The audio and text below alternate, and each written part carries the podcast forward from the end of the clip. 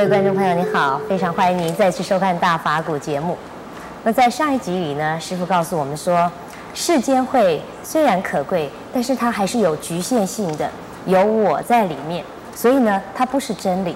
不过我们知道很多物理学啊、科学很多他们的公式啊、法则，我们都把它当真理来看。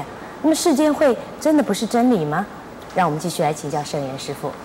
师傅您好，陈小姐好，是。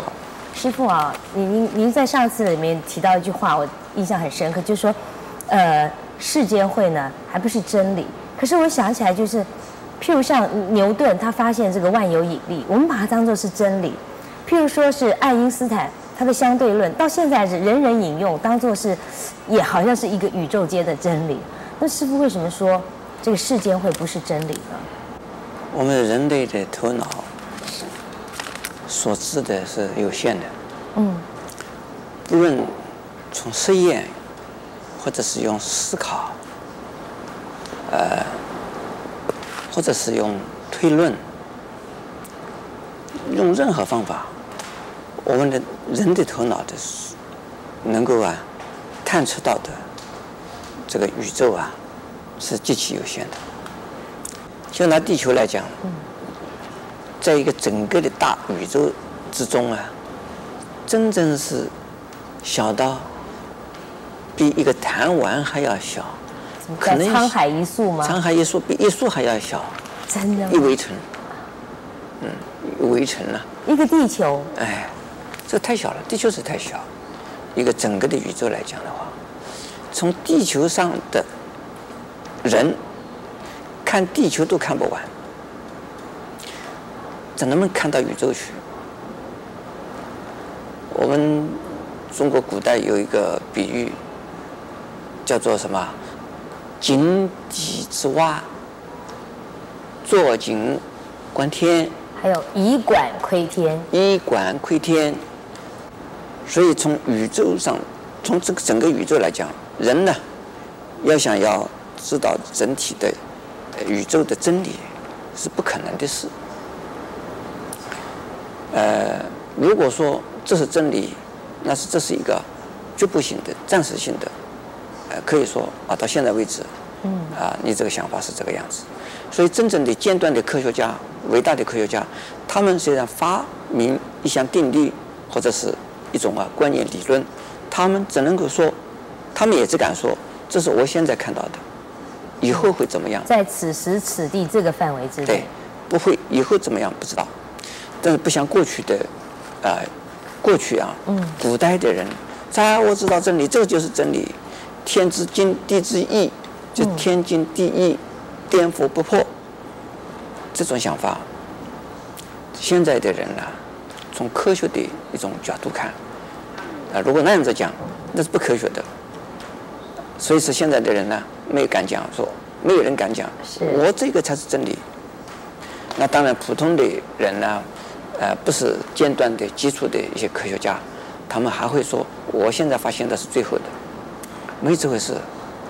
这个最后的、最初的这样东西，人是不能、不可能发现的，只能够是一个阶段、一个阶段发现到什么程度。是。那师傅，我还有一个问题，就是说，那如果我们拥有很好的世间会、很高的世间智的话，是不是会影响我们发展出出世间智或者出世间慧？不会。不会没有冲突，啊，这两者没有冲突，不会有冲突。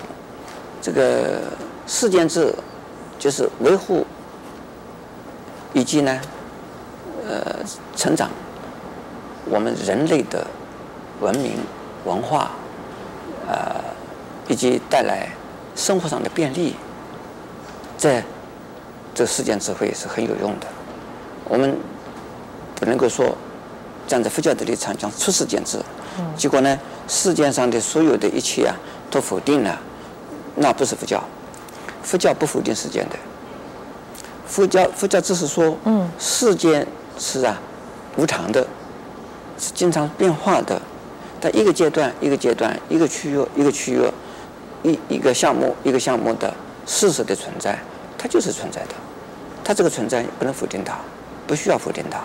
它对这一些东西。就世间的真理啊，世间的智慧对人类的贡献，是啊，这个不能不能够否定，不能抹杀的，呃，甚至于需要鼓励的。是，可是我们常常啊，在修习佛法的时候，也会有一些词说：“哎呀，这个文字障，哎呀，你有知见障，好像你越有一些知识，反而越形成一种干扰，让你去呃，对对你去了解这个佛法，会不会这样子呢？会，这也会啊。这个刚才跟你所讲的，这个啊世间的智慧，是不是跟出世间智慧啊有冲突？我说没有。没有的原因就是说，如果知道了佛法的人，了解了佛法的人，他不会啊排斥世间的智慧。拿我来讲，这个电脑是世间智慧，这个网络是现在是世间智慧，在出现的没多久的，这一九八零年代渐渐的渐渐的形成的。是，在一九七零年代啊，这还没有还还没有发现到有这么。呃，什么网络啊，这个什么东西的啊？那么，那这些东西是世间智慧，你说它跟我们佛法这个违背吗？没有啊，它这个是人类的智慧的开发。可是呢，如果仅仅是站在一个世间智慧的立场，他可能呢认为已经够了。嗯。过去有很多的人认为人定胜天，用人力能够征服自然。在过去有人这样子讲这种狂语，那现在呢，一些基础的科学家、伟大的科学家不会讲这个话。人不可能呢，知道宇宙的，知道这个啊、呃、自然的这个几分之几，那怎么可能征服自然？所以现在呢，常常说我们破坏自然，自然会反扑。自然怎么会反扑？自然这是一个这个无声的、没有生命的一个东西。这是人制造出这种原因，就会得到自己一定该得到的结果啊。那么这个就是啊，我们讲这这是世间智慧的人呢，就是小智小见，是，那并不是大智大慧的人啊。现在我觉得呢，呃，这个世界顶尖的杰出的科学家们呢，心胸都比较大，科学家们愿意接受佛法的。接触到了佛教，他们都会愿意接受的。是，这个只有呢，半瓶醋的人，这些科学家就是反对这个，反对那一个。是，谢谢师傅开示。师傅说呢，世间的智慧呢，还是有局限性的。那么出世间的智慧，才是真正值得我们追求的。也欢迎您在下集里面继续跟我们一起分享佛法的智慧。